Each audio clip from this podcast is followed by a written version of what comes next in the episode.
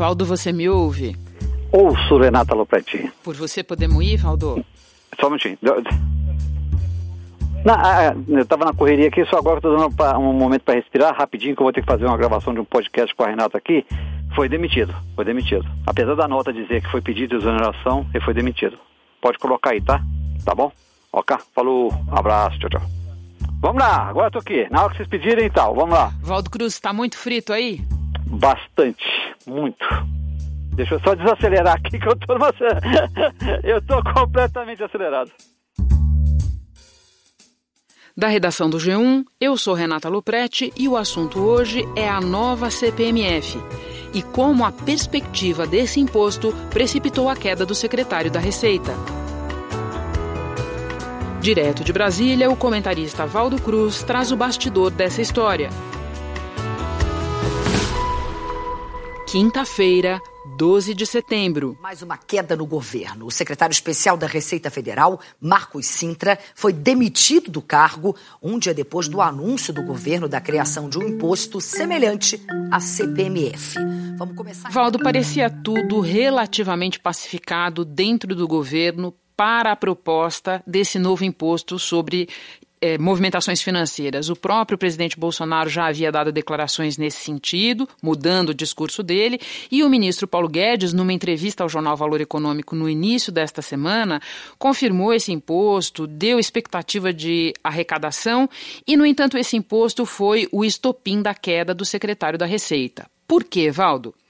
Olha, Renata, foi na verdade uma gota d'água, né? A gente lembra que Marcos Sintra, desde o início do governo, entrou em zonas de atrito com o presidente da República.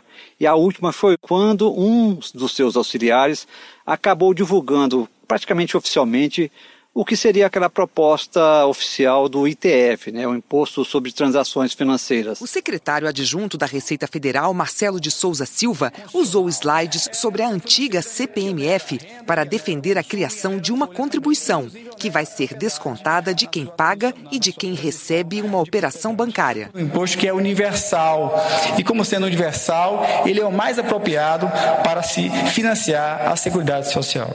Isso irritou o ministro da Economia Economia, Paulo Guedes, e também o presidente da República, porque o, né, o governo não havia ainda batido martelo oficialmente sobre essa proposta de TF.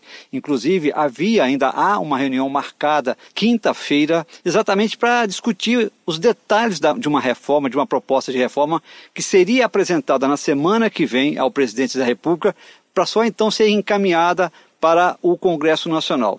Aí veio essa informação de que um secretário, um, assessor de Marcos Sintra, havia divulgado uma proposta que seria oficial. Teve uma reação contrária muito forte da Câmara dos Deputados, e aí, quando o ministro da Economia tomou conhecimento disso, acabou chamando é, Marcos Sintra e dizendo que a posição dele, infelizmente, com aquilo ficou insustentável, porque ele acabou divulgando algo oficialmente, a sua equipe divulgou oficialmente algo que ainda não havia sido ali exatamente fechado dentro do Ministério da Economia. E aí saiu essa nota, Renata, dizendo que ele pediu exoneração, mas na verdade ele foi exonerado, o ministro Paulo Guedes demitiu o Marcos Sintra. E como eu disse, é, é, Renata, foi uma gota d'água. Eu lembro que recentemente, acho que foi semana passada, o presidente Jair Bolsonaro, inclusive, falando sobre o seu relacionamento com o Marcos Sintra, disse, olha, eu vou lá de vez em quando, dou umas caneladas nele e resolvo, resolvo a situação. Estou é, me lembrando aqui, Valdo, de outros temas em que os dois é, estiveram em lados opostos. Marco Sintra chegou a falar em maior taxação para igrejas. O presidente Bolsonaro, que tem uma base forte nesse setor, não gostou nem um pouco disso. Fui surpreendido pela declaração do nosso secretário da Receita de que seria criado um novo imposto para as igrejas. Eu quero me dirigir a todos vocês, dizendo que essa informação não procede. Em nosso governo, nenhum novo imposto será criado. Então, de fato, tinha um contencioso, né, Valdo? Agora eu queria te perguntar o seguinte: o secretário da Receita caiu, mas a equipe econômica de fato pretende propor esse imposto. Confere. Por quê? Então, Renata, essa era a intenção da equipe econômica. Inclusive, na própria nota que eles divulgam sobre a saída de Marco Sintra, eles dizem claramente lá que está sendo analisado ali a questão de uma desoneração da folha de pagamento, e para desonerar a folha de pagamento é preciso criar um outro tributo para ser colocado no lugar. E essa era a ideia. A ideia, inclusive, foi esse o discurso que Paulo Guedes usou para convencer o presidente da República. Você, você relembrou que durante a campanha presidencial eh, Jair Bolsonaro foi contra a recriação de uma CPMF, mas agora Paulo Guedes conseguiu ali, parece que convencer o Jair Bolsonaro, o presidente da República, dizendo assim, olha, não é simplesmente a criação de um novo tributo, é substituir um pelo outro. Eu vou, vou ver a opinião dele. Se desburocratizar muita coisa, eu estou disposto a conversar. Não, não pretendo, falei que não pretendo recriar a CPMF. É tirar ali essa contribuição previdenciária cobrada sobre a folha de pagamento das empresas por um novo imposto, uma nova CPMF, uma CPMF modificada. Eles até falam, não é totalmente a CPMF. E isso acabou convencendo o Palácio Planalto sobre uma possível viabilidade desse tributo. Eu acabei de conversar ali com assessores do ministro Paulo Guedes, Renata, e agora ele já não tem tanta segurança assim se aquela proposta que o próprio ministro Paulo Guedes já havia encampado de recriar a CPMS, se ela vai vingar. Eu acho que esse tema vai ser discutido é, pela equipe econômica agora, à luz da, dessa, dessa situação nova, da queda de Marco Citra, para checar se ainda existe clima. O Paulo Guedes, como você disse, já estava decidido a enviar essa proposta de criação dessa nova CPMF, apesar de toda a reação contrária. A gente viu nos últimos dias aí o presidente da Câmara, Rodrigo Maia, dando declarações contra essa recriação da CPMF. Não sou daqueles que quero dizer o que o governo deve ou não mandar para a Câmara, é um direito dele mandar uma proposta. E a Câmara e o Senado decidir. Agora, de fato, as reações hoje, para mim, hoje foram, foram muito contundentes da dificuldade da CPMF na Câmara de Deputados. É, inclusive, Renata, eu conversava ontem com um assessor direto do presidente da República. Ele disse: olha, Paulo Guedes até convenceu o presidente da República a analisar a proposta de criação dessa nova CPMF. Mas na nossa avaliação interna aqui no Palácio Planalto, nós acreditamos que é muito difícil que essa ideia prospere dentro do Congresso Nacional, exatamente por conta dessas resistências. Então, Renata, se Paulo Guedes já estava decidido a propor essa criação, agora já não teria tanta segurança se ela vai prosseguir. Vamos ter que aguardar os próximos dias a avaliação que a equipe de Paulo Guedes vai fazer sobre essa queda de Marco Sintra, como isso impacta a proposta que eles vão encaminhar para o Congresso Nacional talvez essa proposta tenha ali já agora, não já vá mais ser apresentada ao Congresso Nacional, Renata. Temos que aguardar os próximos dias. Talvez ela suba no telhado. Ainda assim, eu quero te perguntar, Valdo. Você disse que o governo alega, e isso é fato, que não seria é, igual à CPMF, à extinta CPMF, porque junto eles desonerariam a folha de pagamento das empresas. Você, Valdo, que viu o nascimento e a morte do extinto imposto do cheque, você enxerga alguma outra diferença além dessa que o governo está colocando? Nenhuma, Renata, a não ser essa questão realmente de um imposto ser em substituição a outro, mas o estilo, eles falam que ah, é, uma, é, um, é diferente. Não, é praticamente a mesma coisa, até um pouco pior, porque a CPMF lá no final tinha uma alíquota no máximo de 0,38. Pelos números divulgados pela equipe de Marco Sintra, teria, um, em alguns dos, dos casos, a alíquota seria de 0,4%, ou seja, acima da extinta CPMF. Além disso, a antiga CPMF só tributava o dinheiro na saída da conta bancária. Essa nova proposta tributa não só na entrada como na saída, ou seja, se você recebe um dinheiro na sua conta, você é tributado. Quando você saca o dinheiro, você também é tributado. Se for aprovado, é claro. Então, é, eu diria o seguinte: é parecida, é quase igual ao CPMF, mas porém é um pouco pior, porque acaba sendo cobrado tanto na entrada quanto na saída. Isso gera muita reclamação, muita gente falando, claro, pode ser uma bitributação do seu dinheiro que está tá depositado na sua conta, Renata. Valdo, você acompanha o trabalho dessa equipe econômica desde a transição. E na transição, eu lembrei aqui, e na própria campanha eleitoral, o ministro Paulo Guedes tinha um discurso muito refratário à recriação de um imposto desse tipo. O que é que você acha que fez com que o ministro mudasse de ideia, Valdo? Simplesmente a vida real das contas públicas? Duas coisas, Renata. Primeiro, realmente, a vida, realmente a realidade das contas públicas, mostrando que o governo precisa de uma arrecadação mais forte para resolver o problema do déficit fiscal, da crise fiscal esse ano vamos ter um déficit de pelo menos 139 bilhões. Pelas projeções, o ministro Paulo Guedes tinha uma intenção de zerar o déficit público no primeiro ano de mandato, ou no máximo no segundo ano. Agora, pelas projeções, isso não acontece nem no último ano do mandato do presidente da República. Então tem esse lado da realidade da crise fiscal brasileira. A gente sabe que a CPMF sempre gera muitos recursos, né? É muito difícil de você escapar, a não ser que você não tenha dinheiro depositado em conta. Você tire seu dinheiro da conta bancária. Então você não consegue escapar dessa tributação. É muito difícil. E outra questão que é como uma proposta do ministro Paulo Guedes para essa questão do desemprego, para reduzir o custo trabalhista. Nós podemos propor uma desoneração forte na folha de pagamentos a troco da entrada desse imposto. Se a classe política achar que o mais importante, que os desvios, as, as distorções causadas pelo imposto são piores do que os 30 milhões de desempregados sem carteira de trabalho têm aí, eles decidem. É Ele acha que realmente a questão da contribuição previdenciária tem que desaparecer para você gerar mais emprego no país, para reduzir os custos trabalhistas, e essa seria uma forma. Você cria o ITF, o Imposto sobre Transações Financeiras, para substituir a contribuição previdenciária. Com esse discurso, Marco Sintra conseguiu convencer para o Paulo Guedes, que, como você disse antes, era refratário à volta desse imposto, a encampá-la. Só que agora, depois dessa reação nos últimos dias, dessa queda de Marco Sintra, eu não sei se essa proposta para de pé, se ela agora desapareceu do cenário da proposta de reforma tributária do, da equipe econômica de Paulo Guedes. Como eu disse, temos que aguardar as próximas reuniões de Paulo Guedes com a sua equipe e também, principalmente, né, Renata, a volta do presidente que está internado em São Paulo, quando ele voltar para Brasília, qual vai ser realmente a palavra final dele, eu acho que agora vai modificar um pouquinho. Valdo, por fim, uma pergunta política. Você mencionou as manifestações contrárias dos presidentes da Câmara e do Senado. Pequena, média ou grande, qual é o tamanho da chance de o Congresso aprovar esse imposto? Hoje eu diria que quase nenhuma, Renata. Com a queda de Marco Cinto, eu acho que agora é muito, mas muito difícil que ela seja aprovada.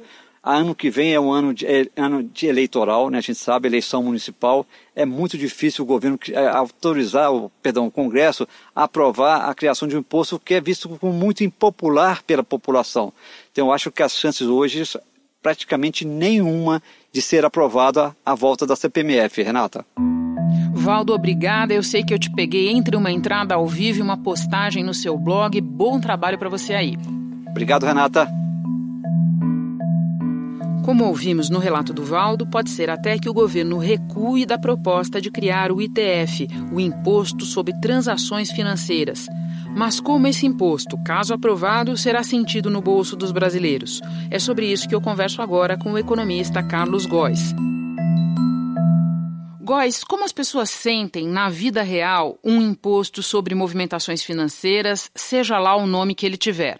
Ah, tem, tem duas formas. Uma forma é sentir na ponta. Então, toda vez que a pessoa faz uma transação de crédito, de débito, que usa um cheque, que saca um dinheiro, vai ter uma cobrança que, segundo as especulações do governo, vai, vai variar entre 0,4% e 1%. Então, se você vai sacar 100 reais, vai ser debitado 101 reais da sua conta. Ah, mas o mais importante não é isso. O mais importante é que esse tipo de imposto é um imposto invisível, porque toda vez que dinheiro troca de mão, ele vai ser cobrado. Então imagina que para fazer um pão, você precisa, o, o padeiro precisa comprar farinha, o, o, o, fabricante de farinha precisa comprar trigo. Então toda vez que você tem uma troca de, de, de dinheiro de mãos nesse processo produtivo, você está pagando imposto. Então lá na ponta, quando o consumidor for comprar sua cesta básica, comprar seu pão, ele vai estar tá pagando uma carga de imposto que é invisível que ele nem sabe quanto é que é. Esse é um dos problemas desse, desse tipo de imposto, que ele é, ele é imperceptível para o consumidor final. Se esse imposto é imperceptível, invisível para o consumidor, como você diz, por que ele é tão impopular? Você diria que as pessoas percebem a cascata? Acho que a gente teve uma discussão muito profunda no Brasil, já que a gente teve esse, esse tipo de imposto por mais de 10 anos, e empresários, trabalhadores sentiam e perceberam nessa discussão como isso era, era impactava na vida deles por meio dessa, dessa cascata. Com o fim da CPMF, o brasileiro começou 2008 com mais dinheiro no bolso.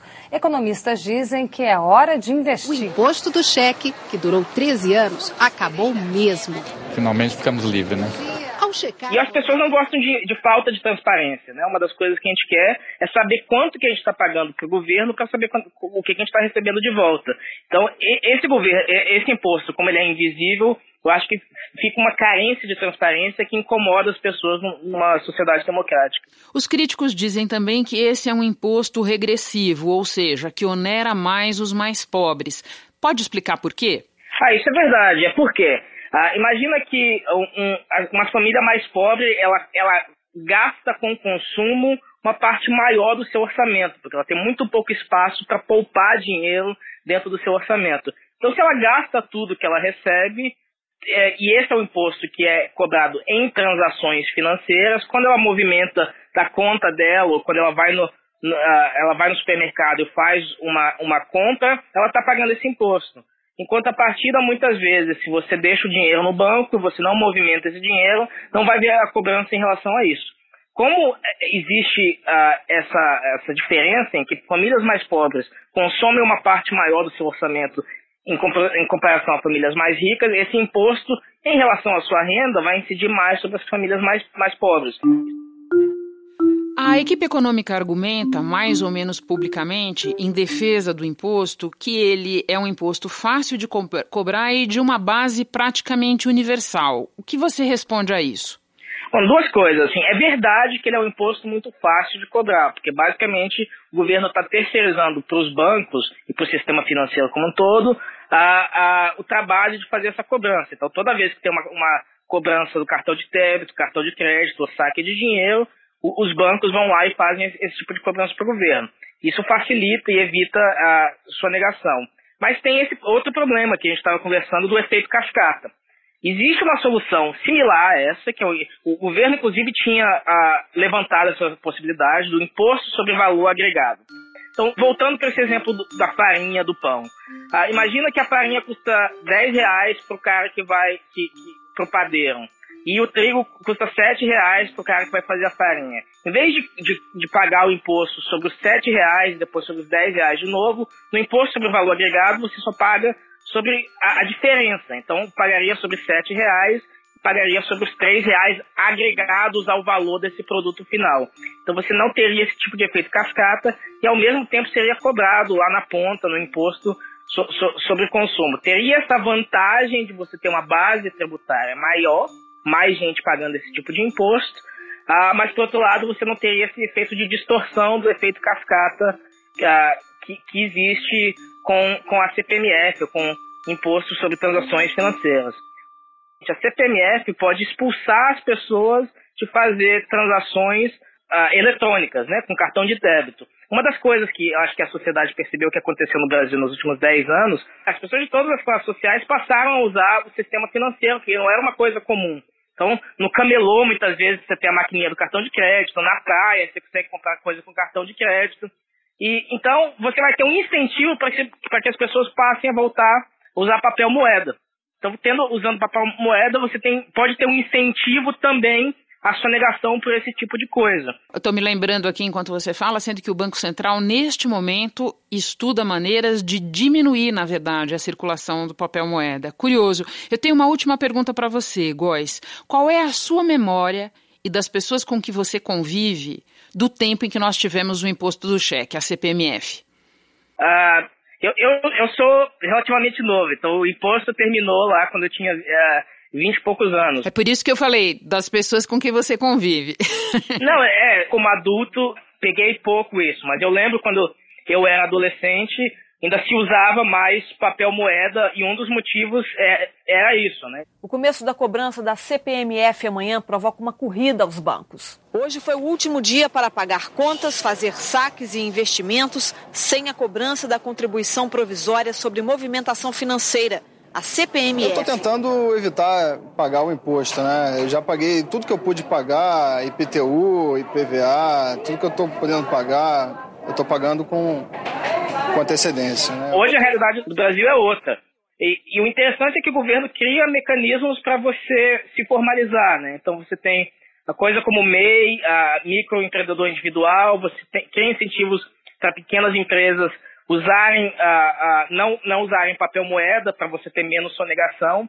E isso pode criar um incentivo do, no outro sentido. É um imposto muito impopular, foi rechaçado pela sociedade e pelo Congresso de uma forma muito profunda. No último ciclo eleitoral, quase todos os candidatos se levantaram contra a possibilidade da recriação da CPMF e existem alternativas factíveis e razoáveis a, a esse imposto que não tem efeitos colaterais tão negativos. Então, é uma coisa que precisa ser mais maturada e pode ser debatida mais profundamente e o governo poderia analisar as alternativas que atingem os objetivos que o governo quer, que são importantes. É importante você melhorar a situação fiscal do governo, arrecadar mais, dado que a gente tem um déficit tão grande, mas que não tenha os efeitos deletérios tão grandes sobre, sobre a economia. Góis, obrigada pela participação. Obrigado, obrigado a você, foi um prazer. Eu fico por aqui, até o próximo assunto.